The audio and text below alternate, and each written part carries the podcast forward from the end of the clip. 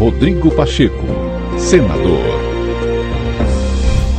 Na cerimônia de instalação do Tribunal Regional Federal da Sexta Região em Belo Horizonte, o presidente do Congresso Nacional, senador Rodrigo Pacheco, afirmou que o tribunal é exemplo de uma articulação bem-sucedida entre o legislativo, o executivo e o judiciário.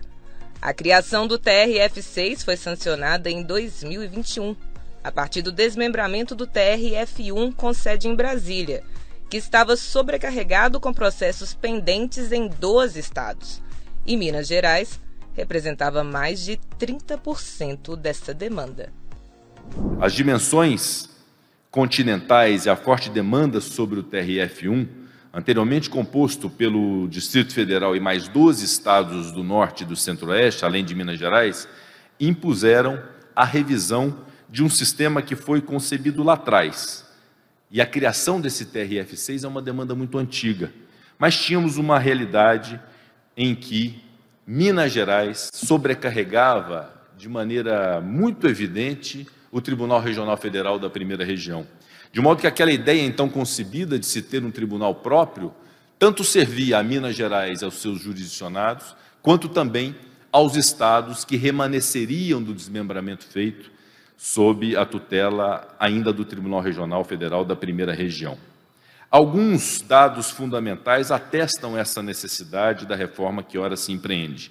Segundo dados do relatório Justiça em Números 2018, publicado pelo Conselho Nacional de Justiça, a área do Tribunal Regional Federal da Primeira Região, na antiga configuração, corresponde a 80% do território nacional, abrange 46% dos municípios do Brasil e atende a 37% da população.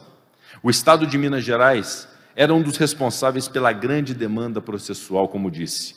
Bastava conferir que a primeira região apresentava em 2018 2 milhões 818 mil casos pendentes. Destes, o número pertencente à seção judiciária de Minas Gerais era de cerca de 850 mil, o que correspondia a mais de 30% da demanda judiciária um quantitativo similar ao de casos pendentes de todo o TRF da segunda região.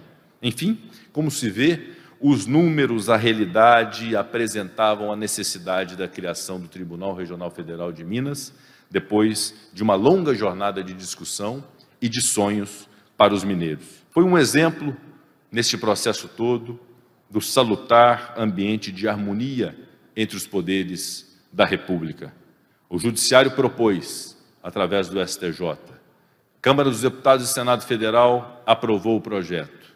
E o senhor presidente da República, Jair Bolsonaro, que nos honrou com sua presença hoje, sancionou sem veto. Portanto, hoje é um dia de festa, um dia de reconhecimentos, mas, sobretudo, verdadeiramente, um dia de realização de um grande sonho de todos os mineiros e mineiras.